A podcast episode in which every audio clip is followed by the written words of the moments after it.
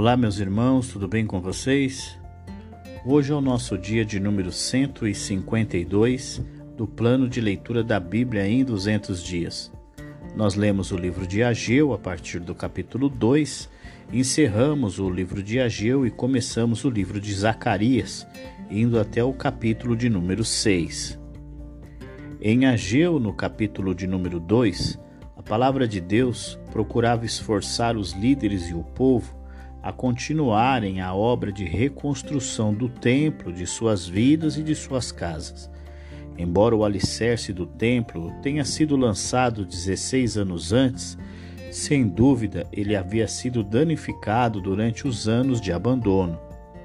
Mais trabalho foram necessários antes que a construção do prédio em si pudesse começar. Depois de as pessoas trabalharem por cerca de um mês, elas puderam ver o suficiente da fundação reconstruída para ter uma ideia do tamanho do templo proposto.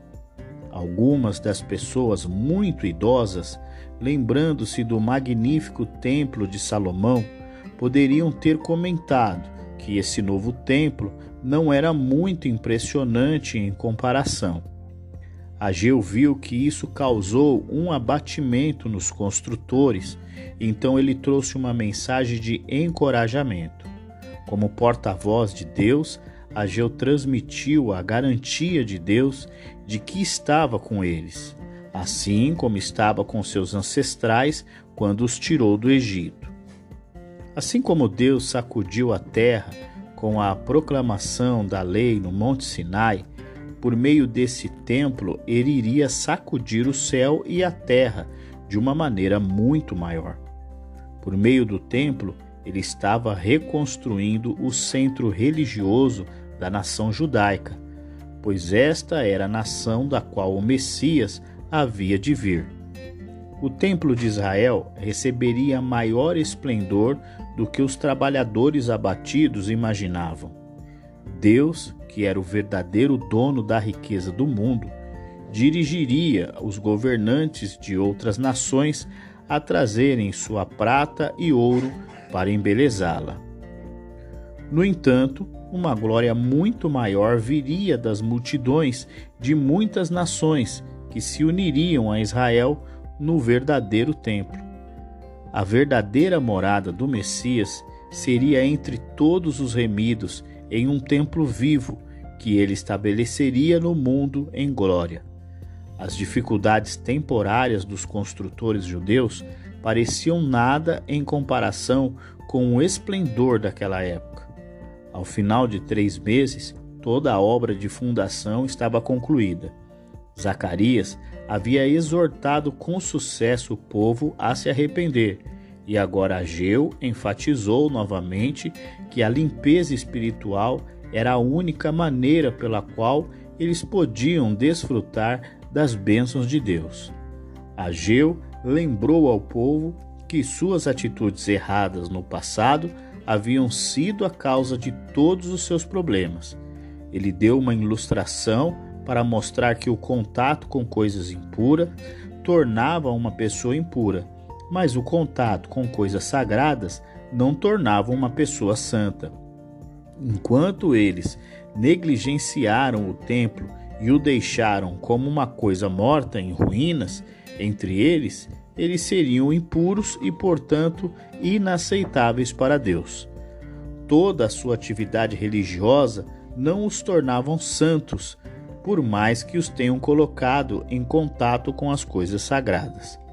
O egoísmo e a desobediência do povo trouxeram o julgamento de Deus sobre eles danificando suas colheitas e escassez de alimentos. Agora que eles haviam abandonado seus caminhos egoístas e obedecido a Deus, as coisas mudariam. Deus iria reverter as condições agrícolas desfavoráveis e dar-lhes colheitas frutíferas novamente. Sua promessa começaria a se cumprir naquele mesmo dia pois naquele dia, completando os fundamentos do templo, eles dariam provas visível de que sua obediência era genuína. Mais tarde, no mesmo dia, Ageu entregou outra mensagem encorajadora, desta vez para Zorobabel, o governador. Zorobabel era descendente de Davi, na linha dos reis que reinaram em Jerusalém, e ele tinha o direito ao trono de Israel. Mas porque Israel ainda estava sob o domínio persa, ele havia sido autorizado a ser apenas governador. Apesar dessas restrições, Ageu encorajou Zorobabel, com a garantia de que ele ainda era o representante especialmente escolhido por Deus. Por meio dele, Deus não apenas restabeleceria a nação de Israel, mas derrubaria todas as nações e estabeleceria o reino mundial de Deus. Zorobabel não viveu para ver o cumprimento das palavras de Ageu mas a promessa passada a um de seus descendentes, Jesus, o Messias, em quem a profecia encontraria o seu significado mais completo. E assim nós terminamos o livro de Ageu e começamos o livro de Zacarias. Em Zacarias, capítulo de número 1, o Senhor Deus convida o povo para chegar-se a ele. Na época em que Zacarias entregou sua primeira mensagem, Ageu já estava pregando por cerca de dois meses. Zacarias agora se juntava a Ageu na pregação, relembrando que a desobediência aos profetas dos tempos antigos levava às dificuldades e finalmente ao cativeiro. O povo deveria, portanto, aprender com as experiências de seus antepassados e prestar atenção nas palavras dos profetas. Isso significava não apenas que eles deveriam reconstruir o templo, mas também que eles deveriam reconhecer o seu pecado, aceitar a disciplina de Deus, abandonar sua desobediência e começar uma nova vida de devoção. Na época em que Zacarias recebeu visões, o trabalho de reconstrução do templo já estava em andamento, havia cinco meses três meses dos quais foram dedicados à preparação das fundações. O povo claramente se beneficiaria com algum incentivo e orientação. As três primeiras visões eram em grande parte mensagens de encorajamento para os construtores. As duas do meio são de encorajamento especial para os líderes Josué e Zorobabel. E as três últimas garantiam a vitória final para Deus e o seu povo. Na primeira visão, alguns policiais de patrulha montados acabavam de retornar de uma missão e se reportavam a um cavaleiro em um cavalo vermelho que estava parado entre algumas árvores. Os patrulheiros relatavam que em todo o império tudo estava calmo e pacífico. Este relatório poderia ser uma boa notícia para os persas, mas não para os judeus, que agora estavam escravizados por senhores estrangeiros há mais de 70 anos. Eles ansiavam por liberdade e oravam pela misericórdia de Deus. Deus disse a eles que, embora tenham usado nações estrangeiras para puni-los, essas nações foram além dos limites que ele havia estabelecido. Ele amava seu povo e sabia que os seus inimigos fizeram a eles. Portanto, ele agora se voltaria e ajudaria Israel novamente. O templo seria concluído e a cidade reconstruída e próspera mais uma vez. A segunda visão assegurava aos judeus que eles não precisavam temer os senhores estrangeiros as nações poderiam atacá-los de todos os lados, usando o seu poder para oprimir Israel, como as feras usavam seus chifres para aterrorizar suas vítimas. Mas seu sucesso não duraria. Assim como cada animal selvagem era vencido por um trabalhador que o esmagava com um martelo, cada nação que atacava Israel seria derrubada. Em Zacarias, capítulo de número 2, o povo aflito de Israel e Judá são consolados pela palavra de Deus. Na terceira visão, Zacarias via um homem saindo para medir Jerusalém em preparação para a reconstrução de seus muros. Mas um mensageiro o impede, pois a cidade reconstruída se estenderia além dos muros da antiga cidade. Na verdade, não precisaria de muros, pois Deus seria o seu protetor. Os judeus que ainda estavam na Babilônia poderiam ter tornado as condições de vida razoavelmente confortáveis para eles, mas deveriam ter cuidado para não se tornarem muito acomodados. Deveriam retornar a Jerusalém o mais rápido possível, tanto para desfrutar de suas bênçãos, quanto para evitar a punição que estava prestes a cair sobre os seus captores. Deus daria mais encorajamento aos que trabalhavam no templo, assegurando-lhes que seria o meio pelo qual ele habitaria novamente entre o seu povo. Cidadãos de outras nações renunciariam aos seus deuses e viriam para se juntar a Israel como povo de Deus. Em Zacarias capítulo de número 3, Satanás dirige acusações ao sumo sacerdote Josué. Zacarias então tem uma visão na qual vê Satanás acusar o sumo sacerdote Josué e, portanto, o povo que ele representa, de ser impuro. Por causa de seu longo exílio na idolatria babilônia, eles não estariam mais preparados para entrar na presença de Deus. Em outras palavras, Satanás estava sugerindo que as pessoas estavam perdendo tempo construindo o templo. Visto que eram impuros, nenhum sacrifício que eles oferecessem seria aceitável a Deus. Deus respondeu que ele não rejeitou o seu povo escolhido. Seu tempo de exílio na Babilônia foi sua punição sobre eles por causa do seu pecado mas agora eles o salvou. Ele os arrebatou de mãos de seus inimigos, trouxe-os de volta à sua terra e purificou seus pecados. Agora ele vai estabelecer o templo e o seu sacerdócio para eles novamente. Josué e seus companheiros sacerdotes eram advertidos a serem fiéis a Deus no cumprimento de seus deveres no novo templo que Deus colocaria aos seus cuidados. Josué poderia então entrar na presença de Deus sem temer as acusações de Satanás. O restabelecimento do sacerdócio israelita era mais um sinal para assegurar ao povo que seu Messias viria. Uma pedra especialmente gravada deveria ser colocada no templo como um lembrete do que o Messias faria ele limparia a terra do pecado e traria uma nova era de contentamento e prosperidade. Em Zacarias, capítulo de número 4, o Espírito de Deus estava começando uma grande reforma entre o, seu povo através do templo de Deus. A próxima visão era de um candelabro de sete cabeças entre duas oliveiras. As oliveiras colocavam seu azeite em uma tigela central, em cima do candelabro. O óleo dessa tigela central alimentava as sete lâmpadas que forneciam a luz. Isso significava que as lâmpadas não precisavam de ninguém para cuidar delas.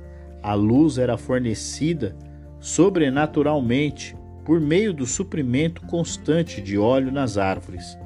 Essa visão foi um incentivo especial para Zorobabel, que em sua tarefa de reconstruir o templo enfrentou obstáculos montanhosos. Sua autoridade foi limitada pela Pérsia e ele tinha falta de mão de obra e materiais. Seus obreiros foram desencorajados por certos judeus que desprezaram o novo edifício por ser pequeno em comparação com o magnífico Templo de Salomão.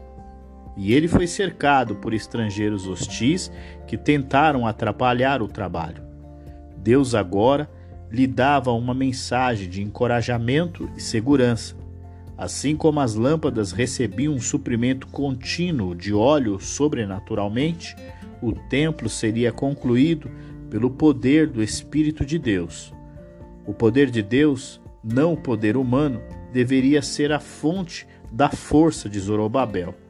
Zacarias, então, registra o significado adicional dado às duas oliveiras. Por meio do príncipe da dinastia de Davi, Zorobabel, e do sumo sacerdote Josué, Deus forneceria poder espiritual a Israel. Isso permitiria que Israel enviasse a luz de Deus por toda a terra. Em Zacarias capítulo de número 5, o Senhor anuncia uma grande maldição sobre aqueles que roubam e que mentem. Anteriormente, Deus deu uma promessa de que o Messias removeria o pecado da terra. Isso viria por meio do perdão, no caso daqueles que se arrependessem, ou da destruição, no caso daqueles que continuassem em seu pecado. Este último julgamento era agora retratado na visão de um enorme livro voador que anunciava o julgamento de Deus sobre todos aqueles que optavam por ignorar as leis de Deus. Ninguém tinha desculpa, porque o rolo era grande o suficiente para que todos pudessem ler e voava por toda a terra para que todos pudessem vê-lo. Quer as ações erradas fossem dirigidas contra Deus ou contra outros, os malfeitores não escapariam do julgamento. No passado, Israel frequentemente caía na idolatria, com o pecado de imoralidade sexual que o acompanhava. Portanto, a idolatria e tudo o que estava associado a ela deveria ser removida da terra de Israel. Na visão de Zacarias, a idolatria era simbolizada por um grande recipiente dentro do qual estava uma mulher provavelmente uma prostituta. O container e seu conteúdo eram carregados para a distante terra de Babilônia. Lá a mulher estaria em casa entre os ímpios adoradores de ídolos que aguardavam a punição final. Mas a terra de Israel estaria finalmente livre de sua influência contaminadora. Chegamos ao nosso último capítulo de hoje em Zacarias, no capítulo de número 6, vemos o Senhor Deus falando com seu servo por meio de visões espirituais, mais uma vez.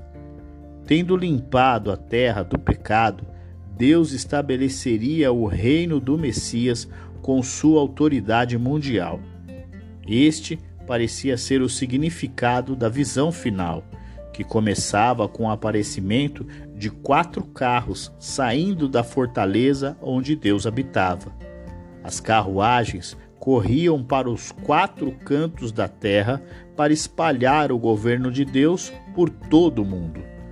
Deus estava particularmente satisfeito em ver as nações ao norte conquistadas, pois foi dessa direção que veio a maioria das conquistas inimigas de Israel. O cativeiro e o reestabelecimento de Israel em sua terra foram um prenúncio dos eventos retratados nessas três visões. A punição dos pecadores, a remoção da idolatria e o estabelecimento do reino do Messias. O Israel restaurado abandonou seus pecados, abandonou a idolatria e agora estava no processo de estabelecer uma vida nacional centrada em Deus, mais uma vez, por meio da reconstrução do templo. Assim como o estabelecimento do reino do Messias seria marcado pela coroação do Messias como um rei universal, o restabelecimento da nação de Israel foi marcado pela coroação de Josué. A coroa foi feita de ouro e prata, trazidos da Babilônia, por alguns exilados que haviam chegado recentemente a Jerusalém. A coroação do sumo sacerdote era incomum, mas, como nação restaurada de Israel, ainda estava sob o domínio pérsia. A coroação do príncipe davídico Zorobabel poderia ter sido um ato de rebelião, mas os persas, provavelmente, não se oporiam a uma cerimônia religiosa marcando a restauração da vida nacional de Israel e a reconstrução de seu templo. As palavras de Zacarias, faladas em nome de Deus, indicavam ainda que a coroa pertencia por direito a Zorobabel, pois, embora as palavras fossem dirigidas a Josué, elas se aplicavam a Zorobabel. Foi Zorobabel, não Josué, o ramo na árvore genealógica de Davi, o descendente real com direito ao trono de Israel. O lugar de direito de Josué era como sumo sacerdote que ajudava o governante civil. Os dois homens, por causa do pacífico entendimento entre eles, conduziram a nação nos caminhos de Deus. Seu governo conjunto prefigurou apropriadamente o governo do verdadeiro renovo, o rei sacerdote Messias. Os três exilados recém-retornados que foram o ouro e a prata para que fornecer o ouro e a prata para a coroa foram aparentemente testemunhas desta cerimônia. A coroação ocorreu na casa de seu amigo Josias e a coroa foi posteriormente colocada no templo, concluindo em Jerusalém. Lá ela foi exibida como um memorial para aqueles que a doaram e como uma garantia simbólica das coisas maiores que estariam por vir. Concluímos assim o nosso dia 152 do plano de leitura da Bíblia em 200 dias. Amanhã é o nosso último dia do, da nossa 22 segunda semana. Continuaremos no livro de Zacarias. Então eu aguardo você, um grande abraço e até lá!